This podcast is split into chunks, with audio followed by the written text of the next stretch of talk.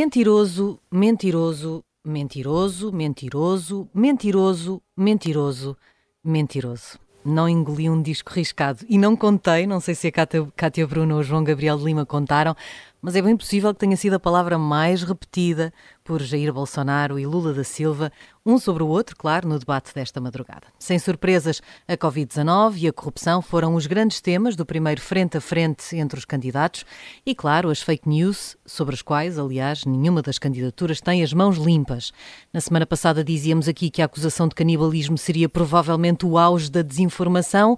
Esqueça lá isso, esta semana também temos pedofilia. No Café Brasil de hoje vamos falar de tudo isto, mas também do poder dos evangélicos nestas eleições, do fosso que a esquerda abriu com uma comunidade que pode virar a agulha nos votos e como Bolsonaro se tornou o líder incontestável. Para isso, não podíamos ter melhor convidado da segunda parte. É Juliano Speyer, antropólogo, autor do livro Povo de Deus, Quem são os evangélicos e por que é que eles importam. Mas para já, vamos às sondagens. Kátia, ponto de situação nesta altura? Semana passada estávamos aqui a notar que as sondagens mostravam uma ligeira queda de Lula e uma ligeira subida de Jair Bolsonaro. Esta semana vemos que essa tendência está consolidada, pelo menos por agora. Uh, os dados do último IPEC mostravam 54% para Lula da Silva e 46% para Jair Bolsonaro, e é precisamente esse o, o valor em média dos últimos dias um, tendo em conta os vários estudos que foram saindo entretanto. Portanto, temos aqui os dois candidatos mais próximos, mas numa tendência de, de estabilidade. Uh, não sei até que ponto é que o último debate pode, ter, pode vir a influenciar estes números, uh, mas tendo em conta que, como vamos discutir, foi um debate até bastante equilibrado, o mais provável é que tudo se mantenha assim para já. É sim, João, os, os, uh, os, dois candidatos conseguiram ser muito eficazes, sobretudo em dois grandes temas, não tem grande surpresa aí, mas conseguiram ser muito eficazes em não deixar o outro descolar determinados temas. Pois é, eu acho que foi um debate muito nervoso. Tanto Lula uhum. como o Bolsonaro entraram nervosos, né? entraram em campo nervosos, né? como um time que chega numa final de campeonato. Né? E na prime no primeiro bloco do debate, o Lula começou a falar de pandemia, pandemia, pandemia e sempre entrando na questão da gestão da Covid, que foi um ponto fraco do governo Bolsonaro.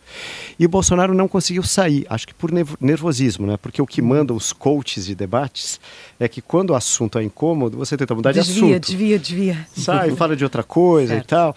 E o Bolsonaro não conseguiu. E, eu, e aí eu cronometrei, foram mais de nove minutos, nove minutos em televisão é muito tempo. É uma eternidade. É uma eternidade. E durante esse período, o Lula ficou massacrando o Bolsonaro sobre Covid. Já na terceira parte do debate, foi o oposto. Bolsonaro começou com o tema da corrupção e o Lula, nervoso né, né, é, com o tema, ele também não conseguiu sair. E ele deu, na minha opinião e de muitos observadores, a pior resposta possível, que não dá para negar a corrupção que houve no governo dele, claro, mas é, é, falar, é praticamente fazer uma defesa das empresas que quebraram com a corrupção uhum. e com isso se perderam milhões de empregos. Uhum. Mas isso pro, pro eleitor comum, basicamente é você defender um corrupto, né? E certo. aí o Bolsonaro citou a palavra mágica, Odebrecht, que é uma empresa que corrompeu políticos no Brasil, no Peru, na Colômbia, em Moçambique, em com Angola. Com suspeitas que chegaram até Portugal chegaram até Portugal. Uhum. Pois é, e isso, inclusive o nome Odebrecht não existe mais, a empresa mudou de nome, de tantos processos contra, né?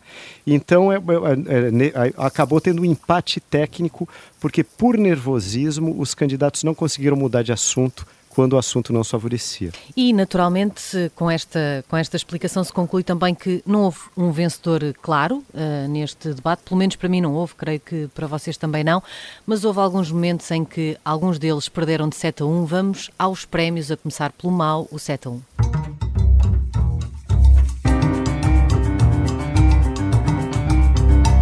Foi de facto um debate equilibrado, onde teriam sido dispensáveis algumas coisas. O meu 7 a 1 esta semana vai para a referência que Jair Bolsonaro faz à mulher eh, já falecida de Lula da Silva, Marisa. Eh, eh, é verdade que é Lula da Silva que traz à conversa a sogra por causa da Covid e dizer que sabe o que é que é ter sofrido na família com, com a Covid. É, é, ele que traz a sogra, mas depois Bolsonaro vem dizer que ah, ele fez um discurso em cima do caixão da mulher e agora está a falar da sogra como se como se fosse errado alguém casar depois de ficar viúvo, como se se pudesse levar para o debate se a pessoa sofreu mais ou sofreu menos com a perda de, de, da mulher. Enfim, absolutamente desnecessário. É verdade que nós já vimos muitas linhas vermelhas serem pisadas, mas eu fiquei mesmo incomodada com, com esta referência que era, que era desnecessária. Uh, Cátia, eu creio que não, tu não tens um, um 7 a 1. Não, não, tem... mas, mas aproveitava para acrescentar uma coisa em relação a isso, que é, achei curioso que uh, Bolsonaro trouxe essa referência na altura, lá está, que estava mais aflito em relação à Covid, há nove minutos a ouvir falar sobre o tema, tentou aí recorrer a esse golpe baixo, uh, mas não resultou. Eu acho que ele achava que, que Lula se poderia irritar e podia perder a calma, mas Lula ignorou essa referência, seguiu em frente e, portanto, uh, apesar de ter sido uh, um momento uh, dispensável, não teve o efeito provavelmente que, que, Bolsonaro pretendia. É, foi mau e nem sequer foi eficaz. Já vamos falar e atribuir outros prémios a passagens deste debate, mas agora temos um que não tem a ver com o debate, mas tem a ver com a campanha, João. é, é, é eu também nem sei como é que é dizer isto, mas este é mesmo, mesmo muito mal. É para a estratégia de campanha de um candidato em relação a um outro que é um candidato abertamente homossexual. Sim, exatamente. No Rio Grande do Sul tem uma disputa renhida né, entre um candidato da direita, que é o Eduardo Leite, que é, é abertamente gay, e o candidato bolsonarista, que é o Onyx Lorenzoni, que foi um dos líderes do governo. E Onyx, na campanha dele, usou, num, num péssimo gosto e até ofensivo, né? Ele usou na campanha dele: vote em mim para que o Estado tenha uma primeira-dama. Certo. É, é, é, é, pior, é pior do que xingar abertamente. Eu estou a fazer caras. Eu sei que estou na rádio, mas estou a revirar os olhos e a fazer caras. É, é incompreensível, de facto. É, não, é inacreditável. E isso evocou, quer dizer, aí foi um candidato de direita recebendo uma, uma ofensa da direita. Uhum. Mas já aconteceu em São Paulo, um candidato de, de direita, o, o, Gilberto Kassab, recebeu uma ofensa da esquerda, é, numa propaganda do, do, do, da candidata do PT, então candidata do PT, Marta Suplicy, a propaganda de rádio dizia: Você conhece o prefeito Gilberto Kassab? Você sabe se ele é casado? Você sabe quem é a mulher dele? Também é numa insinuação, né? O, o não se sabe se o prefeito Gilberto Kassab é gay ou não, isso não é no, não, não Ele é... nunca falou sobre o assunto, nunca assumiu nenhuma posição. Nenhuma Sim. posição, é, mas é, é, ele, ele próprio denunciou a ofensa homofóbica e ele ganhou a eleição em São uhum. Paulo. Então, e no Rio Grande do Sul está equilibrado, mas com vantagem para Eduardo Leite. Seria interessante ver se esse tipo de ofensa é, que é vil, né, mais ajuda ou mais atrapalha um candidato. Vamos ver o que é que acontece, mas também só mostra que a homofobia não tem ideologia. Uh, vem da esquerda, vem da direita, está sempre errado, independentemente de quem a diz. Vamos respirar um bocadinho, vamos beber uma água de coco, vamos ao prémio bom da semana.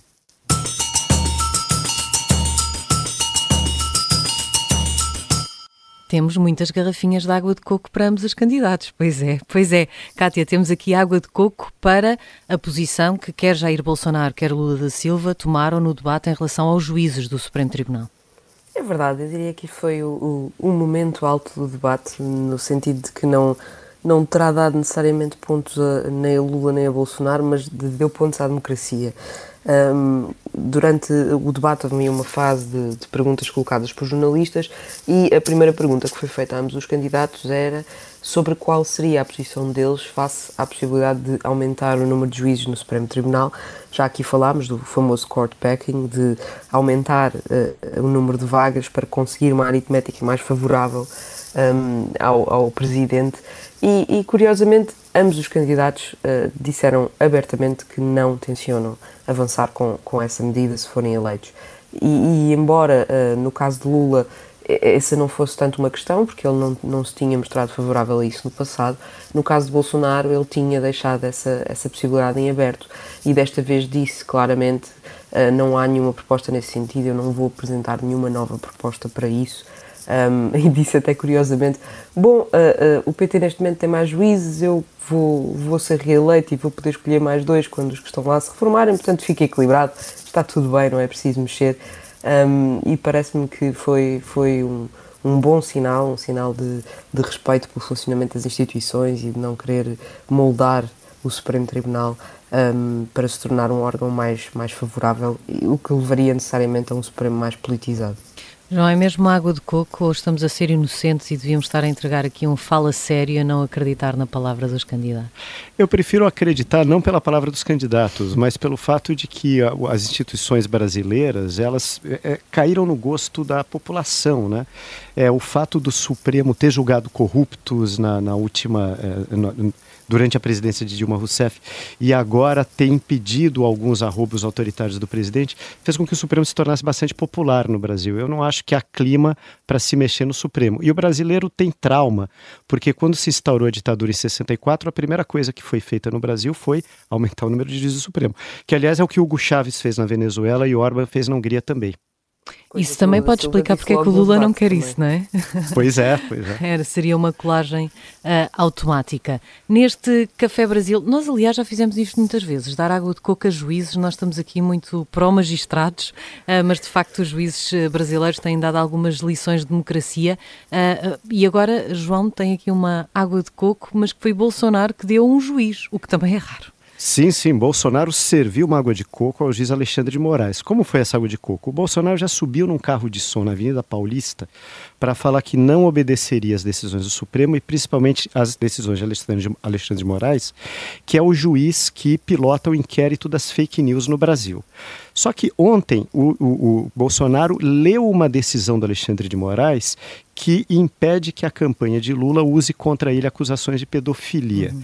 Por que, que isso aconteceu? Isso aconteceu porque houve uma, fa uma fala de Bolsonaro que viralizou, na qual, numa interação com adolescentes venezuelanas, o Bolsonaro usa a expressão pintou um clima. Uhum. Essa expressão ela tem conotação sexual no Brasil. Uhum.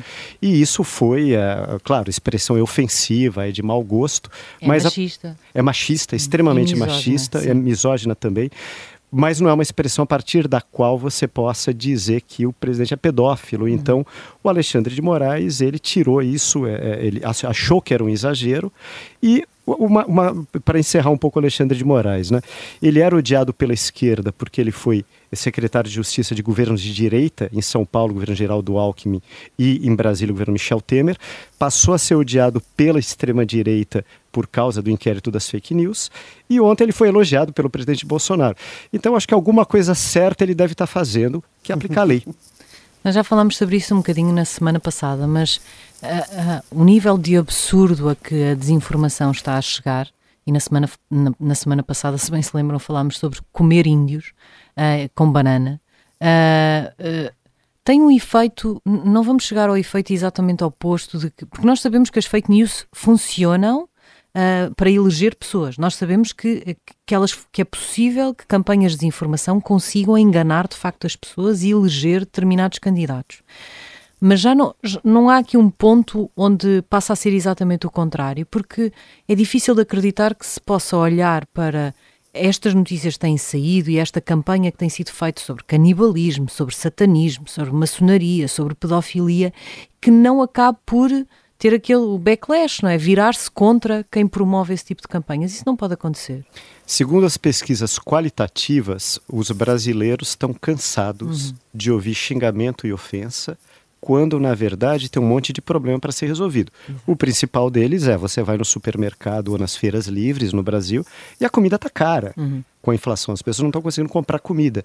Então as pessoas querem saber dos dois candidatos à presidência o que, que, eles vão fazer em relação a isso. E eu acho que pode haver sim um backlash. A gente vai saber nas urnas, mas pode sim haver um backlash. Pode ser as fake news a consumirem-se por dentro e a acabarem consigo próprias. Isso seria uma ótima notícia. Era escusado ter que chegar a esse ponto, ponto para isso.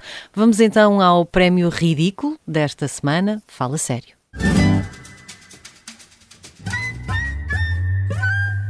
Kátia, tens aqui um fala sério para um certo de um livro de um jornalista que é revelador sobre uma intenção de Jair Bolsonaro. Sim, uh, o jornalista é Fábio Vitor, foi, foi jornalista da Folha e da revista Piauí e tem um, um livro chamado Poder Camuflado, uh, do qual a Folha publicou um excerto. E, e esse excerto uh, parece-me revelador de, de, uma tendência muito absurda, que é a obsessão de Jair Bolsonaro com o período de ditadura militar não sei se recordam quando foi o processo de impeachment que uh, Bolsonaro de, de, dedicou o seu voto um, ao Coronel Lustra. O Coronel Lustra foi um, um coronel da, da ditadura militar que que geriu várias prisões onde houve presos torturados e uh, Bolsonaro disse, inclusivamente na, na, sua declaração de voto, que uh, o Coronel Lustra merecia este, este, este voto por ser o pavor de Dilma Rousseff, portanto numa alusão direta à tortura, embora uh, nada indique que ele a tenha torturado diretamente. Uh, ora, acontece que neste, neste livro, aquilo que Fábio Vitor revela é que a opção de, de Bolsonaro com o Coronel Lustra é tal que ele uh, terá convidado a viúva do coronel, uma senhora à altura já com 82 anos, um, para integrar o seu governo. E não o fez uma vez, fez várias. Convidou-a repetidamente ao Palácio do Planalto. Uh, não se sabe exatamente qual era a pasta, uh, parece que isso não era importante, era só uma, uma, uma medida simbólica, era, era uma, uma posição. Um, e, e, isto não aconteceu porque uh, foi a senhora que disse: Eu tenho 82 anos, quero descansar, não me parece que seja boa ideia meter-me um, agora uh, na política. Um, mas quando os convites para o governo são feitos uh, não pelas capacidades das pessoas, mas por representarem a, a ditadura militar, um, parece-me que estamos de facto num nível de absurdo e, e apetece perguntar a, a Bolsonaro perguntar, não, pedir, fala sério, mas o, o, João Gabriel faz isso melhor do que eu. Fala sério. Nós temos também aqui outro, vou só acelerar, para uma senhora que também fazia bem se tivesse o bom senso de dizer que uh, já não, não está para a política, preferíamos nós, para um regresso de Regina Duarte. A atriz uh, teve dois meses trágicos no governo, uh, pouco mais de dois meses trágicos no governo, depois saiu pela porta pequena, nunca assumiu o cargo que supostamente ia assumir na Cinemateca Brasileira e agora volta num cartaz, aparece de novo como apoiante de Jair Bolsonaro. O João escreveu um perfil sobre ela. Como é que alguém que foi tão humilhado uh, na sua saída do, do governo pode voltar agora para apoiar de novo quem a humilhou. É impressionante porque a Regina, como artista, a Regina é uma pessoa, uma apoiante do Bolsonaro de primeira hora, mas como artista, ela tem muitos amigos de esquerda. Uhum. E ela tentou levar amigos de esquerda, que eram técnicos basicamente na área cultural, para o ministério. E todo mundo que ela nomeava é, caía na, na rede de calúnias é, é, do, do, dos apoiantes de Bolsonaro. Uhum. E, e, ou seja, ela foi humilhada porque todo mundo que ela nomeava no dia seguinte era desnomeado. Ela nomeava, certo. era desnomeado. E é, é impressionante ela depois de tudo que aconteceu, ela voltar. Mas é, parece uma síndrome de Estocolmo, na verdade. exatamente. Aí está ela de novo e na fila da frente. Vamos terminar esta primeira parte com o som da semana, que nos atira para o tema da segunda parte, que é o poder dos evangélicos, a propósito da Senhora da Aparecida, que teve manifestações de apoiantes de Bolsonaro à porta de catedrais, de igrejas, foi toda uma confusão. Vamos ouvir um padre, durante uma homilia, a ter um bocadinho de bom senso. Parabéns a você que está aqui dentro da Basílica, rezando. Você que entendeu que hoje é dia de Nossa Senhora Aparecida. É a ela as nossas palmas, é a ela a nossa aclamação, é a ela o nosso viva. Porque só temos segurança nas mãos de Deus e no colo de Maria. Parabéns a você que está aqui dentro e testemunha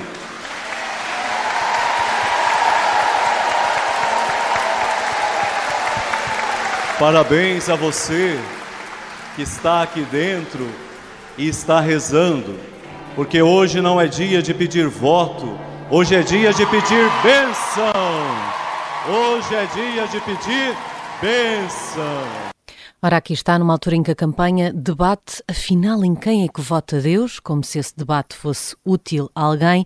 Aqui está, hoje não é dia de pedir voto, hoje é dia de pedir bênção, não interessa se concordamos ou comungamos da fé deste padre, de um pastor, de uma mãe de santo, seja quem for, o bom senso faz sempre a diferença. Hoje junta-se a nós Juliano Speyer, antropólogo, autor do livro Povo de Deus, Quem são os Evangélicos e Porquê é que eles importam.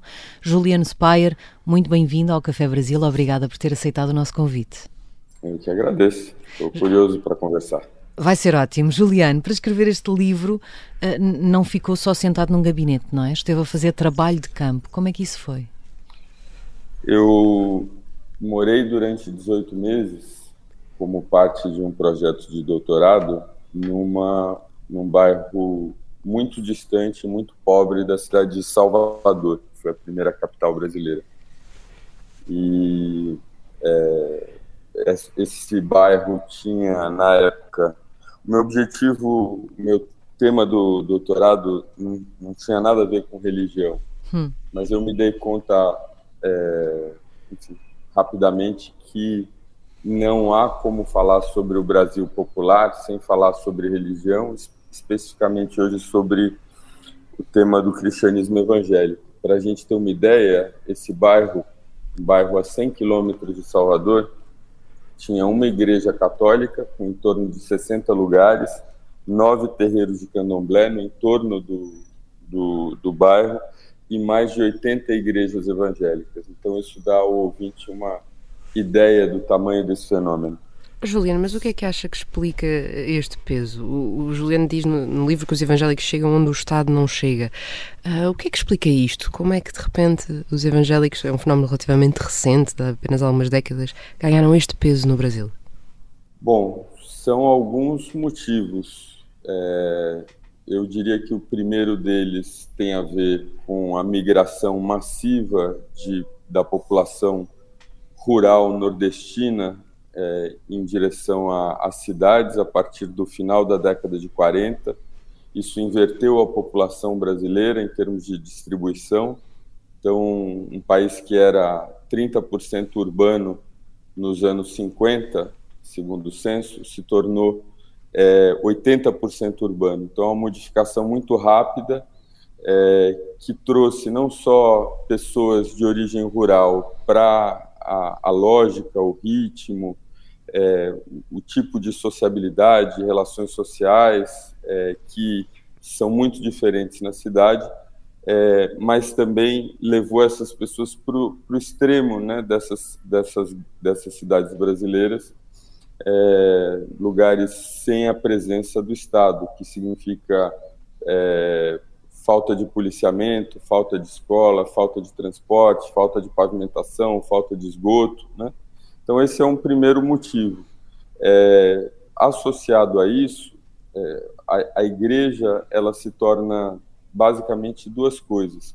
Primeiro, ela recompõe vínculos familiares da família estendida, do interior do, enfim, que vi, que fazem parte, né, da maneira como as pessoas vivem, sobrevivem no, no Nordeste rural então, famílias, tios, primos, primo segundo, é, padrinho, é, enfim, essa grande malha de relações que servia para as pessoas se ajudarem naquilo que tecnicamente se chama na sociologia nas redes de ajuda mútua.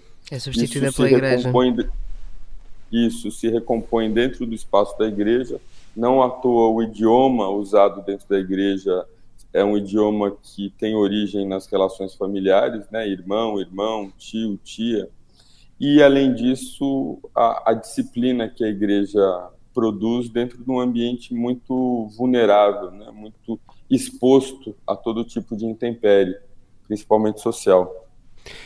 O, essas pessoas das quais você está falando, Juliano, são migrantes que vão parar na periferia das grandes cidades, são pessoas pobres, vulneráveis e que historicamente no Brasil sempre votaram mais nos partidos de esquerda. Inclusive o Lula, ele teve na primeira eleição em 2002 a maioria dos evangélicos votou no Lula. Agora, o, o, contingente dos evangélicos eh, vota mais no Bolsonaro, de acordo com todas as pesquisas. Inclusive, foi uma diferença grande pró-Bolsonaro na eleição de 2018. Por que, que a igreja, per, a, a, por que, que a, a esquerda perdeu os evangélicos?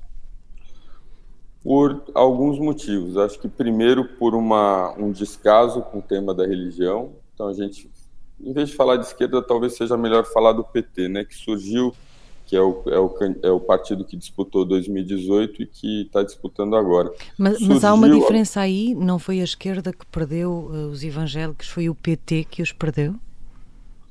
É, o PT é um partido de esquerda.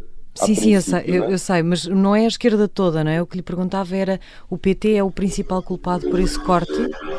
Então, na verdade, eu acho que o PT originalmente tinha um vínculo com a religião. Né? O PT foi fundado dentro de um tripé Igreja Católica, a partir da, é, de uma participação e de uma visão da Igreja é, de trabalhar frentes é, populares, é, junto com isso, é, sindicatos e também a universidade. Esse era o tripé original. Então, igreja, sindicatos e universidade os sindicatos é, enfim, se enfraqueceram muito nas últimas décadas, então essa conexão com o mundo popular é, se enfraqueceu e a igreja é, deixou de ter a participação, se afastou também do partido. Então, é um partido hoje, é, e a esquerda em geral, eu diria, né, profundamente é, elitista no sentido é, acadêmico, né, muito desconectado da, da realidade do país, do mundo popular, é, e particularmente desinteressado no tema da religião. Né? É, o meu aprendizado, a minha experiência mais importante dentro do dentro do desses 18 meses de trabalho de campo foi ter percebido que eu nunca morei no país em que eu nasci, morei a vida toda. Pode parecer um jogo de palavras, mas não é, né? O Brasil é 80% 80% do Brasil ou mais, talvez, não tem capacidade, é, treinamento escolar para ler livros, né? Segundo o INAF, o Índice Nacional do Analfabetismo é, Funcional, só 18% dos brasileiros sabem é, ou têm o treinamento necessário para ler livros. E a gente, é, enfim, por motivos acho que até maiores e que, enfim, levariam mais tempo para a gente conversar, é, esses mundos não se conversam, né? É, e, e, eu tenho a impressão que o fenômeno evangélico é um pouco ou, ou, talvez em grande parte, o resultado desse descaso, ou seja, de pessoas que é, têm interesse pelo tema da desigualdade, mas têm dificuldade para falar o idioma, né, enfim, e, conhecer o, o, contexto em que esses, esse, esse tema acontece, né, o tema da pobreza, da desigualdade, é, enfim, é muito uma, uma experiência do livro e pouco uma experiência de estar presente. Né? Essa, esses bairros, você pode, esses bairros é, periféricos, você pode passar a sua vida inteira no Brasil e nunca visitar e nunca ter uma experiência aprofundada de longo prazo. E existe, inclusive, uma, uma percepção que varia, né, mas ela é sempre, de certa forma, é, uma percepção é, preconceituosa. Né? O pobre é sempre alguma coisa a menos do que você. Ele é menos escolarizado, ele é menos, é, ele é muito sexualizado, é, ele é muito religioso. Então, é, um, é uma percepção é, que tira desse grupo grande do Brasil a possibilidade de e, e, trata essas pessoas com, como crianças. Né? Certo. É, Juliano, você falou em, de um certo elitismo da esquerda, e uma coisa que eu lembrei agora é que vários políticos da, de esquerda deram entrevistas, e entrevistas mencionaram que estavam lendo o seu livro. A Tabata Amaral, o Marcelo Freixo. É, como é que a esquerda pode reatar laços com essa população, com esses cidadãos brasileiros religiosos? É, é, esse diagnóstico ele veio de alguns pontos, né? Na, na, eleição de 2018, mais ou menos nesse nesse ponto da eleição de 2018, teve um evento muito é, significativo durante um evento no Rio de Janeiro, enfim, um, acho que o, o, evento final da campanha do candidato, então candidato, né, Fernando Haddad, é, em que o Mano Brown, que é um, um rapper, um rapper né, brasileiro, é, enfim, se manifestou ali dizendo, olha, não são, sabe, o, o, a, a, o que está acontecendo no Brasil, não, vocês não são representantes disso, né? Vocês não estão lá, vocês não estão vendo. É, o que, que a gente pode fazer em relação a isso? É, enfim, no, no curto prazo, talvez não muito, né? Mas no médio e longo prazo, é, existe pelo menos uma literatura sociológica bastante robusta sobre o tema do Brasil popular e dentro dessa dessa literatura existe a literatura sobre religiosidade. Então esse é um primeiro primeiro passo, né? Ou seja, o jornalista, o administrador, o político, é, na sua formação ele estuda, enfim, uma série de temas e não estuda a religião, sendo que o Brasil continua sendo um país profundamente cristão e profundamente religioso, né? Então, esse seria um, um passo importante. Juliano, reconhecer que é que, a importância disso. O que é que acha que Bolsonaro viu um, na, na, religião que, que a esquerda, nomeadamente o PT, não viu? Porque Jair Bolsonaro acabou por tornar o líder político dos evangélicos. Os evangélicos, uh, segundo os estudos, votam em massa em Bolsonaro. O que é que ele foi capaz de captar ou de apelar uh, que resultou com os evangélicos? Bom, é, acho que, enfim, a gente podia falar em dois itens, né? Primeiro, o, poder dessa, desse grupo, né? Que vem se tornando claro desde os anos 80. Então, eu disse no, no bairro que eu fiz pesquisa de campo, são 80 espaços em que cidadãos brasileiros pobres se encontram regularmente, né? É, eu tento, em alguns momentos, substituir a palavra igreja por centro cívico, né? porque tem muito mais do que rezar, hum. né, o ato de rezar acontecendo ali. Tem a conversa sobre o contexto, sobre a família, sobre política, sobre necessidades, sobre hábitos, sobre costumes, né? É, e essas igrejas, é, elas estão interconectadas. Bom, quando elas fazem parte de uma organização grande, elas estão organizadas, né, e conectadas por meio dessa, dessa organização. E quando elas são igrejas pequenas, elas ainda assim estão interconectadas por meio de um idioma comum, que é idioma bíblico, a partir de valores conservadores em comum, e, e a partir de é, eventos e também de uma dimensão artística. Né? A música gospel é o segundo é, é, o segundo gênero musical mais importante do Brasil hoje, né? depois do sertanejo. Então, acho que o presidente Bolsonaro, no primeiro momento, é, possivelmente tenha visto isso, né?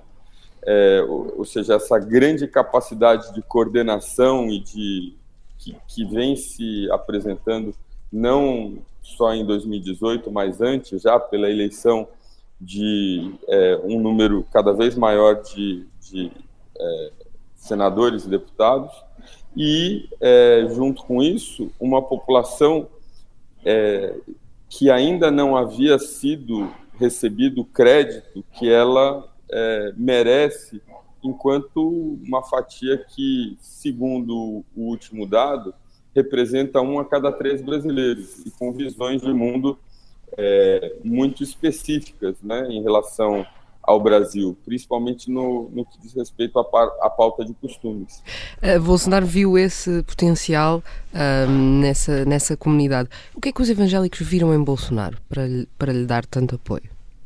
Viram alguém que é, deu devido respeito a um grupo desse tamanho. Então, nunca, em nenhuma outra circunstância, ou seja, é, no passado existia contato com as igrejas, principalmente por intermédio de, de líderes religiosos em situações pré-eleitorais. E era muito conveniente e, ao mesmo tempo, ficava muito claro o desinteresse por aquilo. Né? Então, é, esse ano, na Marcha para Jesus, aqui de São Paulo, é, logo depois da marcha, o organizador desse, é, desse evento deu uma, uma entrevista longa para a Folha de São Paulo reclamando disso. Todos os outros presidentes foram chamados para a marcha, ninguém quis participar, né? Então a gente volta a esse tema. É, a, a, esquerda dentro de uma tradição iluminista e também marxista é, trata a religião ou como uma bobagem desimportante ou como um assunto que deve ser combatido, que serve para o controle da mente das pessoas, né? E deixou esse, essa população muito organizada à disposição de quem estivesse ali disposto a é, assumir, e é o que o presidente Bolsonaro faz, ele não tem nenhuma vergonha de estar nas igrejas, é, estimular as pessoas a irem para as igrejas é, e falar abertamente, sem nenhuma vergonha, que ele tem um, é, ele defende as pautas importantes das igrejas. É, a gente viu na semana passada, é, no a festa de Nossa Senhora Aparecida, nas celebrações e tal, é, uma, uma certa rixa entre grupos bolsonaristas e sacerdotes católicos. Né? É, os católicos ainda votam mais em Lula. É, dá para dizer que está tendo uma cisão entre católicos e evangélicos no Brasil a, a partir da política, Juliano? Então, é, o Brasil, o, é difícil falar em católico porque a gente tem esse resquício católico ainda, né? Tem muita gente que se identifica como católico, mas não pratica o catolicismo nas igrejas. Né? É, então, num certo sentido, é, principalmente seguindo aí a linha de argumentos do professor Ronaldo de Almeida da Unicamp, é, essa disputa não existe, né? É, ela não é entre evangélicos e católicos, ela é entre cristãos conservadores. Né? Essa é, é, é, é desse grupo que a gente está falando. E daí você inclui espíritas também, enfim, é, religiões é, cristãs com um interesse mais claramente explícito nas pautas morais, né? Tema do aborto, tema da legalização das drogas, tema da sexualidade, etc. Juliano Speyer, foi um prazer falar consigo, muito obrigada. Sempre que conversamos sobre o Brasil, ficamos com a sensação de que há sempre mais um Brasil desconhecido.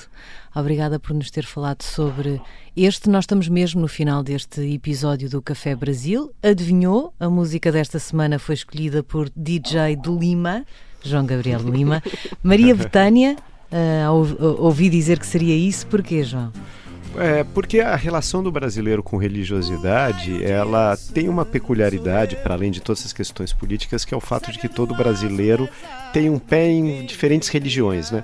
E a Maria Betânia é muito caso, né? Maria Betânia é católica, devota de Santa Bárbara, mas também devota de Yansan, que é uma, que é uma deusa do, do candomblé, que tem muita semelhança com Santa Bárbara, de acordo com seus devotos. Né? E a gente vai ouvir uma música linda, linda, linda, chamada A Dona do Raio e do Vento, em que Betânia exalta Santa Bárbara e Ansan. Está feito mais um episódio do Café Brasil com esta música de João Gabriel de Lima, o Ecuménico. Fica assim com esse cognome. Estaremos de volta na próxima semana, a penúltima antes da segunda volta. Já sabe que vamos para o ar às segundas-feiras, depois do Jornal do Meio-Dia, e que pode ouvir-nos sempre que quiser, às vezes que quiser, em podcast. Obrigada por ter estado connosco. Sou eu, cegando o aço das armas de quem guerreia, e o vento Também sou eu que Santa Bárbara é santa que me clareia. Não conheço rajada de vento, mais poderosa que a minha paixão. Quando o amor relampeia aqui dentro, vira um curisco esse meu coração. Sou a casa do raio e do vento, por onde passas unida é clarão. E Ansan, desde o meu nascimento, tornou-se a dona do meu coração.